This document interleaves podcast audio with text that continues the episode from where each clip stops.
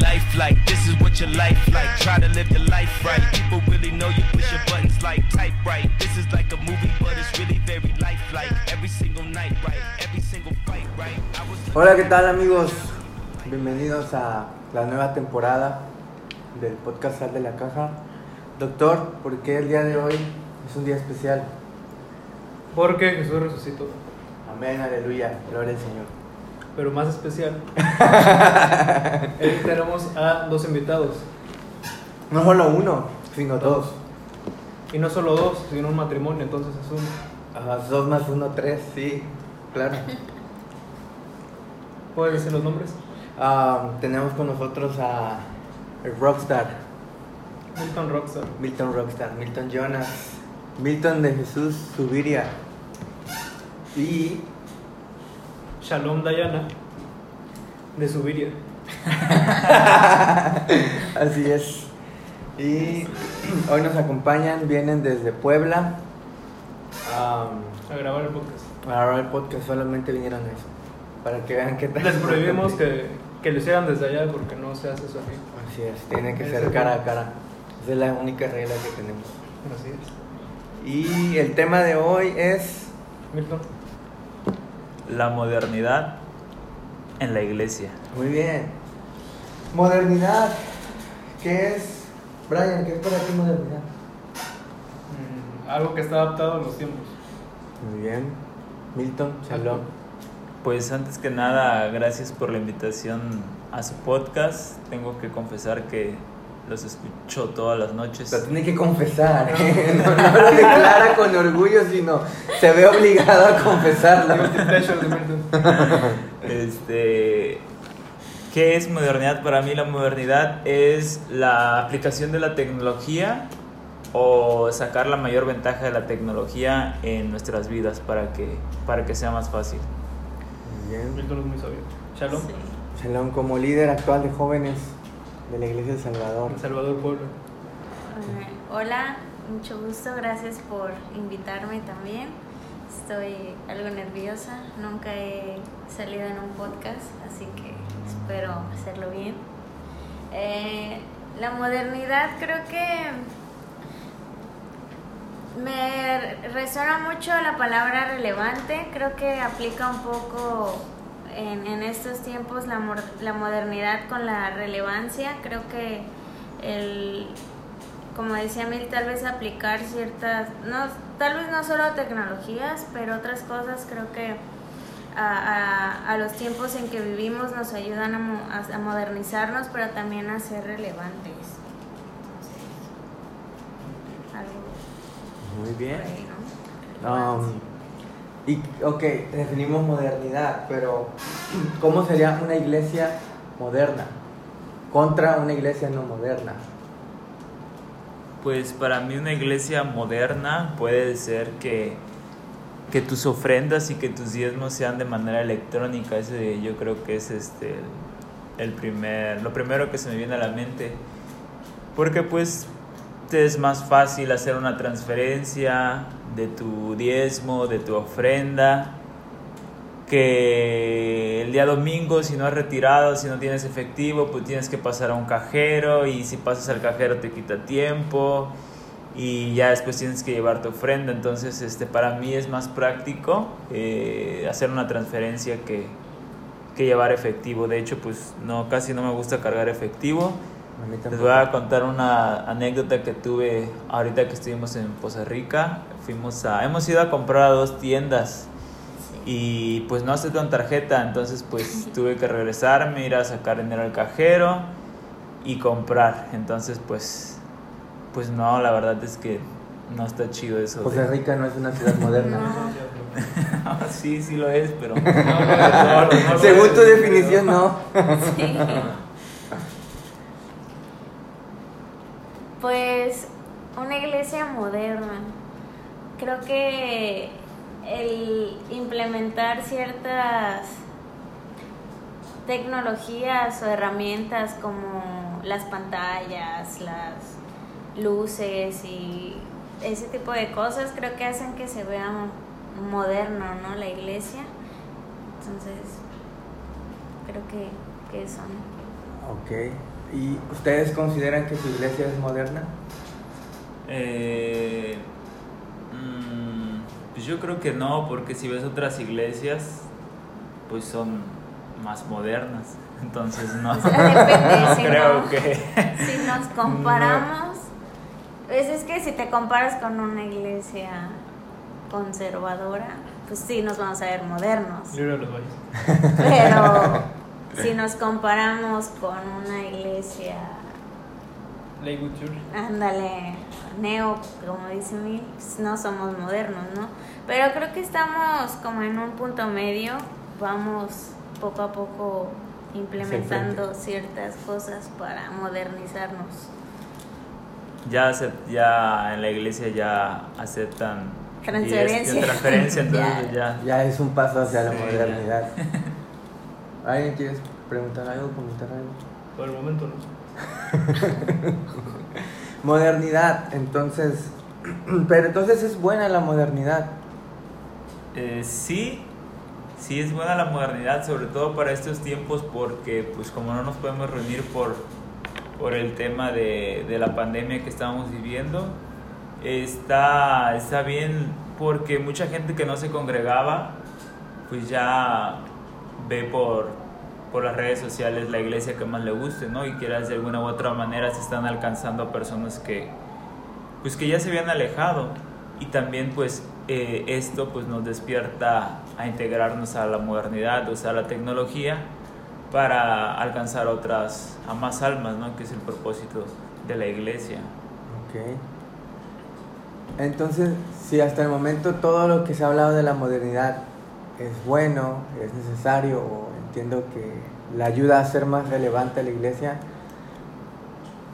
primero, la primera primer pregunta sería, ¿qué hay más, iglesias modernas o iglesias no modernas en su percepción? Mm, Pues yo creo que depende de la ciudad, del país. Pero en general, En México. en México, En México, Yo creo que no moderno. yo creo que no modernas. Ok. Y la pregunta es si la modernidad trae ventajas. ¿Por qué hay tan pocas iglesias que están aplicando la modernidad en sus formatos, en sus cultos? ¿Cuál es la explicación lógica? Pues yo creo que los, los líderes, los pastores que están acá al frente de, de las iglesias, si nos ponemos a pensar, la mayoría de los pastores son personas adultas de, no sé, de 40 para arriba, yo creo. Y pues entiendo que, que les es difícil adaptarse a, a esta, Generación. a esta generación, a esta época o a lo que estamos viviendo, la verdad. O sea, yo no estoy tan grande, pero de repente también siento como que si no me actualizo, o sea, que me estoy quedando tan solo con las nuevas redes sociales, el TikTok y esas cosas que, o sea, yo ni siquiera lo sé usar. O sea, cuando ya hay una generación que usa eso como, o sea, lo sabe usar súper bien, ¿no? Entonces creo que la mayoría es porque están a cargo de personas ya grandes que le tienen tal vez miedo a, al cambio y, y pues también es que si, si no te actualizas pues te vas a te vas a ir quedando, ¿no? Entonces creo que, por ejemplo, nuestro pastor a pesar, sí entra como en este rango de los 40 para arriba, creo que una ventaja es que sí está abierto a, a nuevas ideas, a nuevos métodos, pero de repente sí notamos como que le cuesta un poquito, ¿no? Y, y digo, es una ventaja para nosotros, pero conocemos otras iglesias donde hay pastores igual de su edad que están súper casados con la idea de, de la antigua, ¿no? Todo lo que hemos hablado, o sea, da como, lleva un, a otra palabra, ¿no? Que es adaptación.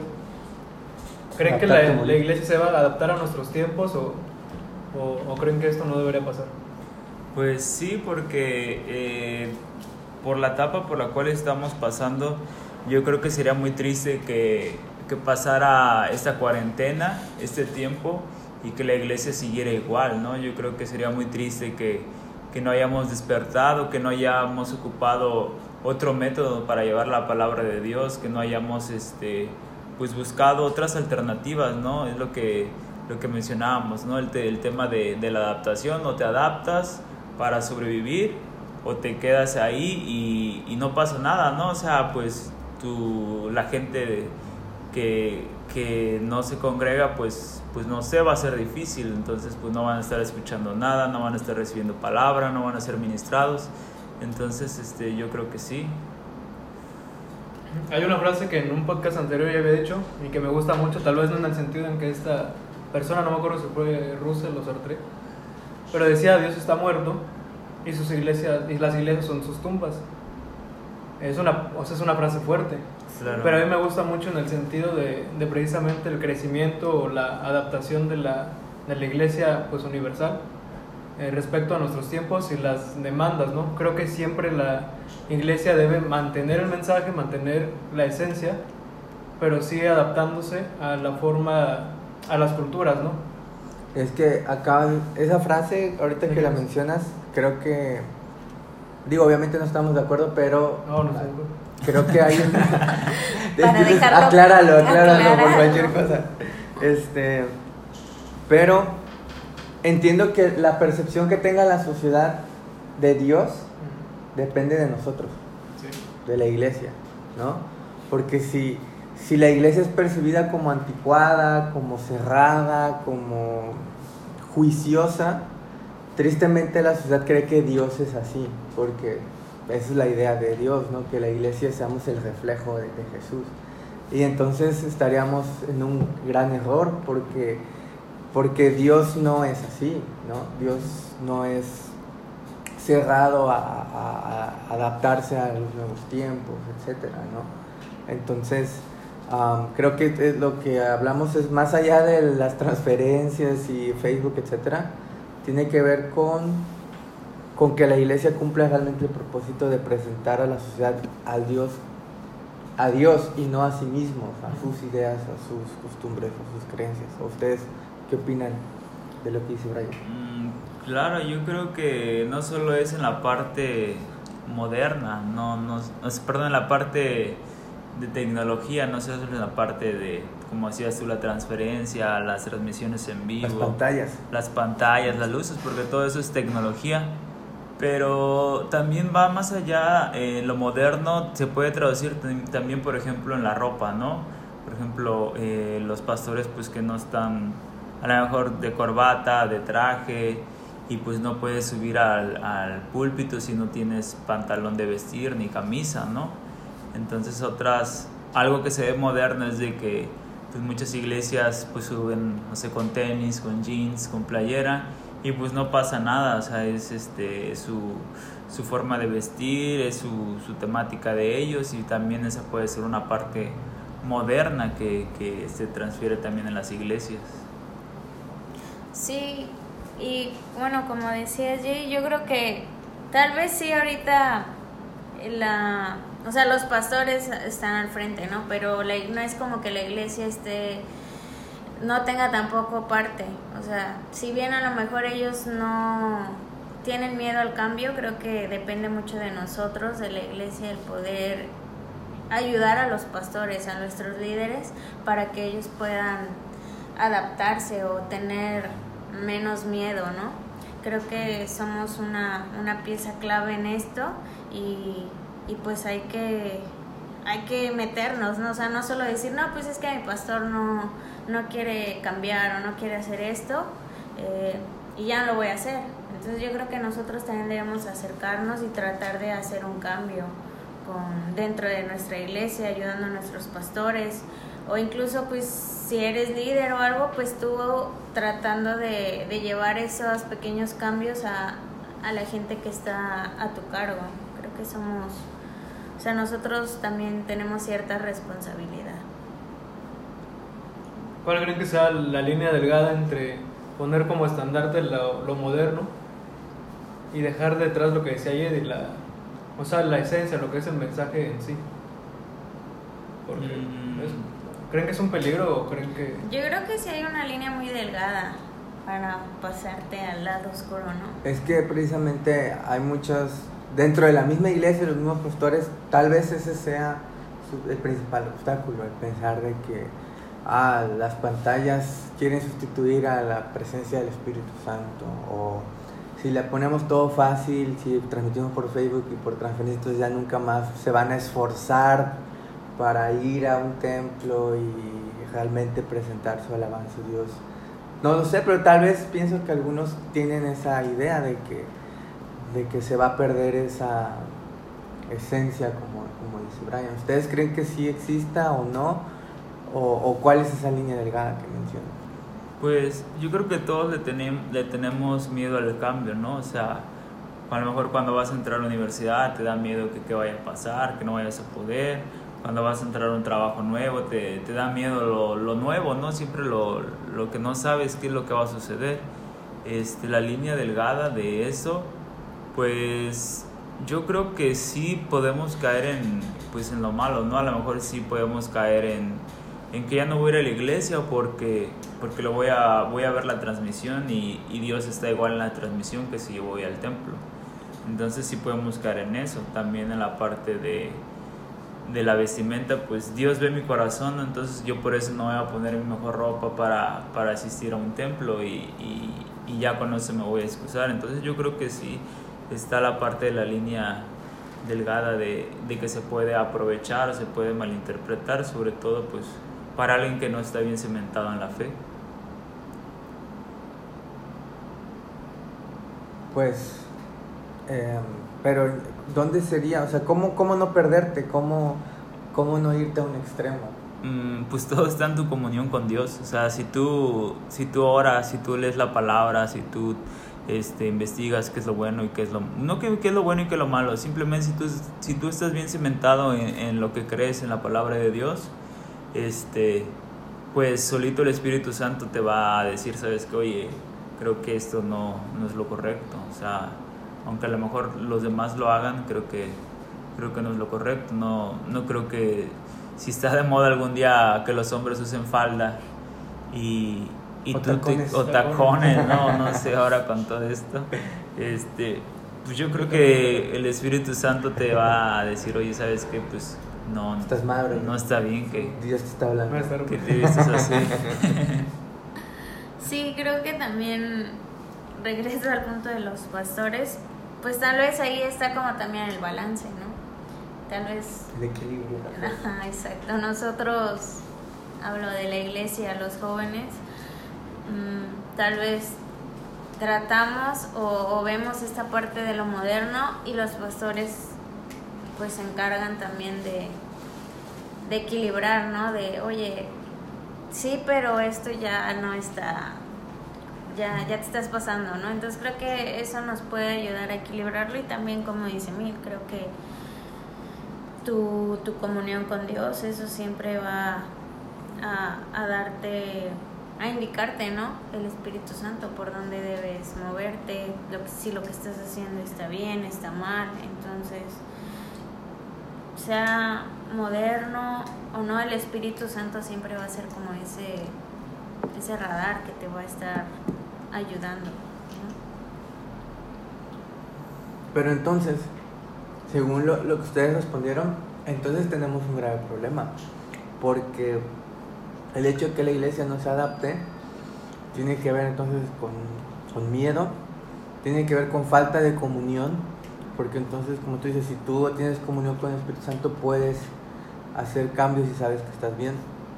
Y falta de unión o amor entre las diferentes generaciones que hay en una iglesia, entre los jóvenes y los adultos.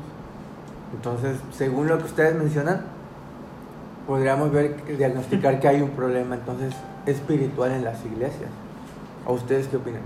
Pues yo creo que muchos a veces nos enfocamos más en, en reglas que nosotros mismos creamos, ¿no? O sea, simplemente te dice que, pues que te vista, la palabra dice que te vistas bien, que tu ropa pues sea decorosa, ¿no? Y, y a lo mejor para lo que unos es decoroso, para otros no, para otros es algo más extremo. Entonces entre nosotros nos ponemos reglas de, de que si son jeans, de que si es pantalón de vestir, que si es saco, que si es corbata. Entonces estamos peleando y preocupándonos más por porque si es o porque si no es, que, en lu- eh, que buscar la presencia de Dios, ¿no? O sea, Dios te va a decir, sabes que ya no te vistes así, ya, ya vístete bien o, o sigue así, no, no, no pasa nada. Pero yo creo que yo creo que ahí está en que nos, nos preocupamos de más por, por esas cosas. Por cosas pequeñas. Claro, nos preocupamos por, por ese tipo de cosas que en lugar de, de estar buscando cómo alcanzar más almas, cómo llevar la palabra más lejos, o sea, en, otras cosas que son de mayor importancia. No sé cómo lo perciben ustedes, pero siento que las generaciones nuevas sí son más abiertas, o sea, son abiertas prácticamente a cualquier cosa actualmente. Pero creo que una ventaja es que precisamente el- la fe de una persona ya no es tan criticada, ya no está tan cerrada a las personas a, a mínimo respetar esa fe. Por ejemplo, en la página de Facebook invité a varios amigos que no son cristianos, otros ni siquiera son creyentes, y o sea, me apoyaron, o sea, y in- incluso algunos los, los escucharon. Saludos. Y eso, o sea, eso me siento que es una ventaja de los tiempos actuales. Al menos yo sigo en la universidad, soy el más chico de aquí. Y, o sea, veo que si hay un, sí hay una apertura de las personas a, como que a mínimo escuchar un poco más. Años anteriores, siento que antes eran más, eran más cerrados en este aspecto. No sé ustedes. Sí, yo también percibo eso. eh, incluso hace un tiempo vi un meme de que decía como una ge- generación, este, un baby boomer, creo que son como los más. Ajá. Y decía, fui al psicólogo y así como que la persona lo estaba súper ocultando, ay, que nadie lo sepa. Y así decía de que una persona de generación Z, oiga, no, pues es que ayer fui al psicólogo y me dijo esto. O sea que ya a estas generaciones no les da pena absolutamente nada, ¿no? Como dices. Y las anteriores era como más, no, que, que nadie se entere que... Mucho más reservados. Sí, que, que voy al psicólogo o que, que voy a la iglesia, ¿no? Y ahorita ya es como, ah, eres cristiano chido, ah, eres Ateo. ateo, lo que sea les mientras este tú respetes a los demás ellos te van a respetar no entonces creo que sí es una, una ventaja también en esta en esta nueva época que estamos viviendo ¿Creen que hemos eh, desaprovechado esta, sea, este cambio en la cultura y que se nos está yendo, como dicen, el tren? ¿O creen que aún estamos a tiempo? yo creo que aún estamos a tiempo pero o sea ya ya tenemos que empezar a hacer algo como dices eh, hay que aprovechar eh, esto no sí son son unas ventajas y y ya hay que hacer algo pero sí creo que estamos a tiempo de hacer algo ¿Y ustedes en su iglesia han implementado, apoyado, visto algún cambio, algún un paso hacia la modernidad en la iglesia? ¿Cómo lo lograron? ¿Qué obstáculos hubo?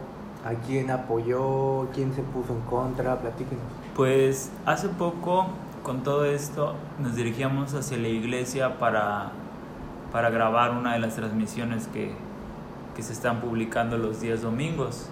Y una hermana de la iglesia nos llamó en ese instante y este, nos decía que, que muchas felicidades porque, porque ya, era, ya era tiempo que, que la iglesia hiciera un cambio, ya era tiempo que la iglesia despertara, ¿no? Y esta hermana pues pues se congrega desde su adolescencia y ya es una hermana mayor. Entonces yo creo que sí se está generando el cambio porque creo que, no lo digo por vanagloria ni nada, pero creo que sí fuimos los que nos acercamos al pastor y dijimos, Paz, ¿qué vamos a hacer con todo eso que se viene?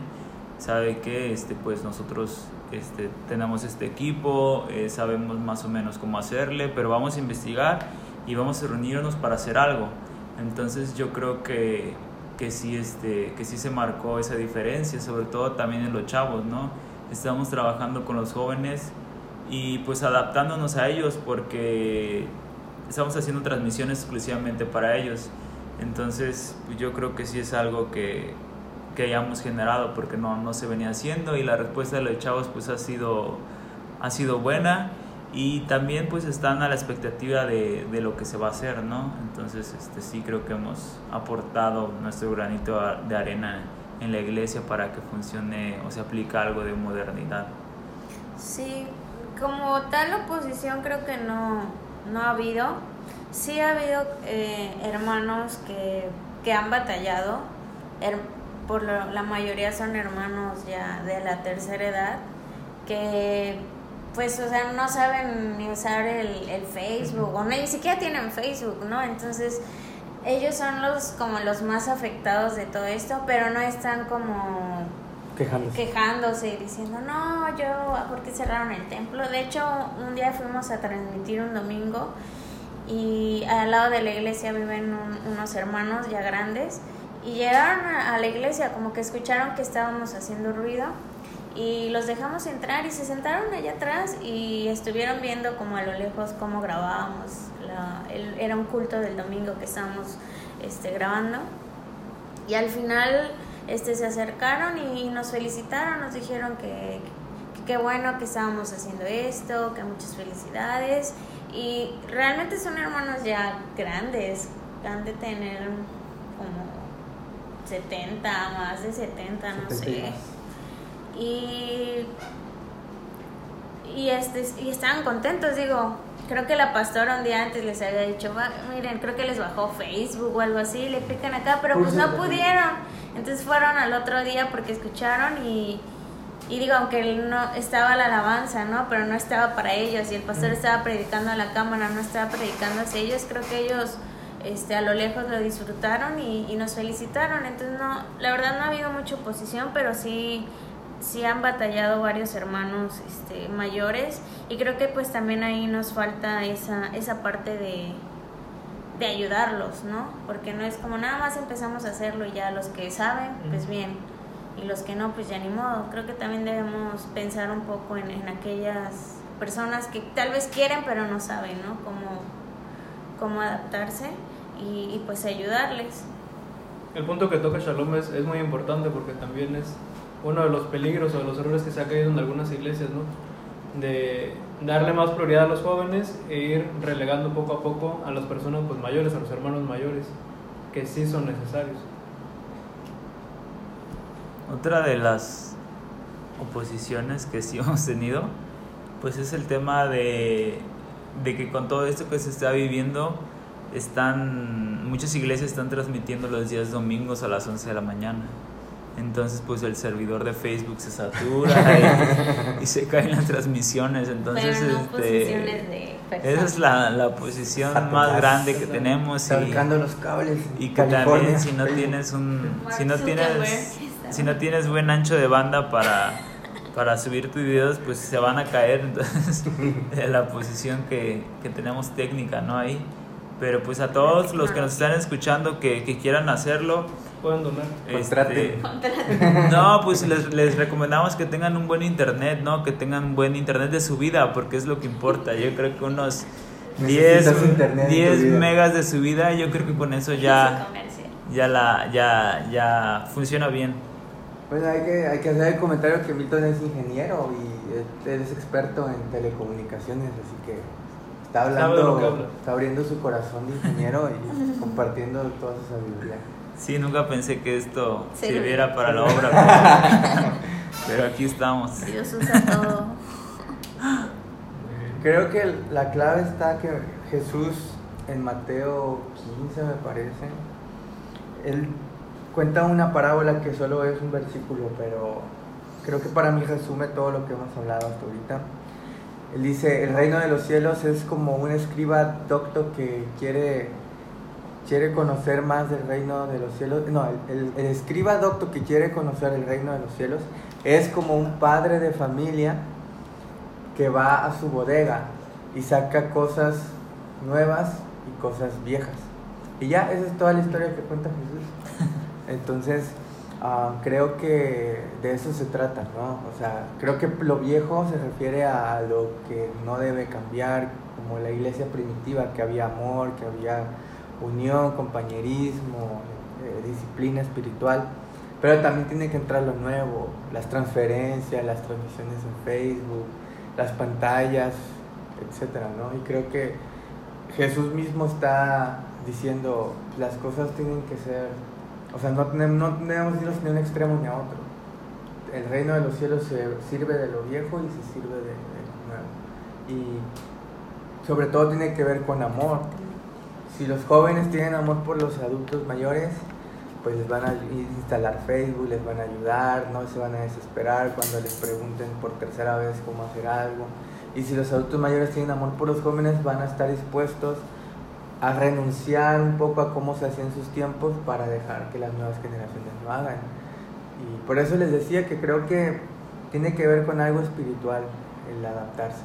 ¿no? Porque tal vez no sea ni, por dinero, ni por moda, sino que si en tu corazón está ese deseo de amar y servir a los demás, pues se va a dar el cambio, ¿no? Claro, creo que al principio alguien decía, ¿no? Del objetivo de la iglesia, bueno, uno de, los objetivos, ¿no? Que es al- alcanzar a, al mundo, ¿no? A los que están afuera y, y pues, ¿qué, qué persona mayor no quisiera, ¿no? Que sus hijos estuvieran en la iglesia, que se entregaran o que abuelito no, no quisiera, ¿no? Entonces, eh, como dices, pues es, es amor, o sea, realmente debes renunciar, pues no renunciar, pero sí a abrirte a estas nuevas eh, liturgias, nuevos métodos para alcanzar a las nuevas generaciones, ¿no? Porque de- digo, en algún momento los adultos que mayores o personas grandes que están en la iglesia, pues van a morir, ¿no? Tristemente, pero ¿qué va a pasar cuando se mueran y nosotros no, no hayamos estado preparados para atender a las nuevas generaciones? Ah, pues los vamos a perder, ¿no? Es, hace un año, dos años, fuimos a Dallas a un congreso de, de liderazgo y decía una frase que, el- que la iglesia está a una generación de, de morir, ¿no? De desaparecer. Porque a lo mejor antes las personas mayores, los abuelitos o incluso nuestros padres, eh, eran muy fieles a, a la iglesia o a la denominación, a lo que quieras, y aunque no les gustara algo, o sea, ellos siguen yendo, ¿no? Siguen yendo porque son fieles, pero esta nueva generación ya no, o sea, si algo no les gusta, lo dejan. Y entonces cuando sus papás mueran, o sea, esta generación que ya les vale, o sea, si no nos adaptamos, la vamos a perder, o sea, ya la iglesia va a desaparecer, ¿no? Entonces, esa, esa frase sí me, me, causó mucho ruido, ¿no? Estamos, estamos a una generación de perder la iglesia y por eso decía hace rato, creo que aún estamos a tiempo de hacer algo, ¿no? De, adaptarnos y, y salvarnos, ¿no? Sí, y, so- y bueno, cabe mencionar que a la manera de decir que atraparlos es con el hecho de, de su cultura, no del hecho de, o sea, la palabra es fiel y, y dice que cielo y tierra pasará, mas su palabra no pasará, no por eso a los chavos les vamos a permitir que vivan en unión libre, que usen drogas, que porque pues eso no, o tacones. sea, porque pues no no, por atraparlos, ¿sabes qué? Te voy a dejar hacer todo lo malo o, o lo que está escrito en la Biblia, pues sigue pecando, ¿no? Y ven y, y no pasa nada, ¿no? Entonces yo creo que atraparlos es en la parte cultural, en la parte de lo que a ellos les gusta y la palabra sigue siendo igual, sigue siendo la misma, la palabra no cambia. Es que Pablo dijo, ¿no? Para alcanzar al judío me hago como judío, para alcanzar al griego me hago como griego. Claro, Parafraseándoles, para alcanzar al millennial. me hago como millennial. Bajo Eh. TikTok. Exacto. Muy buena aplicación. Sí. Pues Brian, ¿algo que quieras agregar? ¿O preguntas? Tres preguntas rápidas, conclusiones, no sé. Rápidas. No, creo que lo explicamos muy bien todo. Somos muy buenos. Somos muy buenos. Cada vez Buenos. vamos mejorando. ¿Tú? Pues nada, agradecer a nuestros invitados que se dieron esta oportunidad, este, sus redes, sus canales para que lo sigan. Pues Pues nuestras redes sociales personales, a mí es Shalom, S-H-A-L-O-M, Dayana, con Y y doble N. Eh, así estoy en Instagram, en Twitter y Facebook. Y actualmente tenemos una página igual con los chavos de la iglesia. Nuestra iglesia se llama El Salvador en Puebla y la página es El Salvador Youth. Entonces igual si quieren darle like a la página o seguirnos en Instagram, eh, estamos tratando de subir pues contenido ahorita en esta época de, de la pandemia que no podemos salir de casa. Eh, ya el domingo, el sábado pasado Jedi estuvo con nosotros, entonces igual por si quieren verlos el video, estuvo dando una palabra muy buena. Cuatro veces. Cuatro veces lo grabamos. Este, pero igual si quieren seguirnos, tenemos también ahí de repente algunos invitados. eh, y pues denos like. eh. Pues yo en todas, todas las redes, en todo, estoy como Milton Subiria, Subiria con Z y, y B, de bueno. Este, ahí me encuentran en todo, en Facebook, Instagram, YouTube, Twitter, TikTok. eh, en TikTok no. Este, y pues ahí, ahí nos pueden, en- ahí nos pueden encontrar. Ahí encontramos todas las- tus canciones, tus videos Ah, sí, musicales. Milton, ¿tienes música tuya o haces covers? Ya, Eh, ya, ahora ya te van a entrevistar. Pues es que anteriormente Anteriormente pues sí tenía música propia, pero pues pues era cuando estaba conociendo a, a Cristo, ¿no? Entonces este pues no es de una manera literal música cristiana, pero sí sí fue la inspiración fue en, en Jesús y de composición ahorita ya no ya no lo he hecho mucho. Estaba tenía un proyecto de un canal de YouTube que consistía en subir covers cristianos y pues adaptarlos a, a mi estilo, algo sencillo, una guitarra, este, voz y ya. Entonces ahí en el canal lo- los pueden escuchar, pero no, ahorita no, no, no he estado componiendo. ¿Estás preparando algo nuevo? Pues sí, la verdad es que la necesidad siempre está, la necesidad, la inspiración siempre está, pero pues no lo he hecho, entonces ya, ya, ya lo voy a hacer y ya voy a, a subir las canciones, ¿no? Hay que hacerlo, hay que todo esta, este tiempo, todo lo que estamos viviendo, pues siempre hay inspiración y sobre todo que Dios este, nos use a través de todos los medios, ya sea de la música, de videos, de todo lo que sea, que Dios este, nos use. Para quien no sabe, Milton fue maestro mío por cuántos, como por un mes, dos meses. De La mejor música. época de tu vida. Y ahí le debo mis dotes musicales. Nunca olvidaremos el día que Sí, yo tampoco lo olvidaré. Don't Stop Me Now. Sí. No sé por qué lo hice. Un día deberías invitar a tu canal de YouTube. A cantar. Sí, sí, vamos a hacer algo, grabar algo. Nunca lo olvidaremos. Bueno, pues, este, pues muchas gracias. Eh, esperamos que, que este episodio les haya gustado. Esperemos que saludos a Francia, a Perú, Argentina, Nicaragua. Brian, algún saludo en especial. Enchanté. Baudelaire. Baudelaire. Este, y vamos a terminar con que Milton diga su frase ayer. Ánimo. ¡No! Ah, es que ayer tuvimos que ayer que grabamos la, para los chavos de del Salvador Youth tuvimos unos problemas técnicos. Leves. Pues no tan leves. y este y haciendo pruebas de sonido, pues llegamos a la conclusión de escúchalo. Entonces, esa es la, la frase de- del día de ayer. Escúchalo, escúchalo. Muy bien, pues nos vemos en la próxima. Saludos. Chao. Gracias. Chao.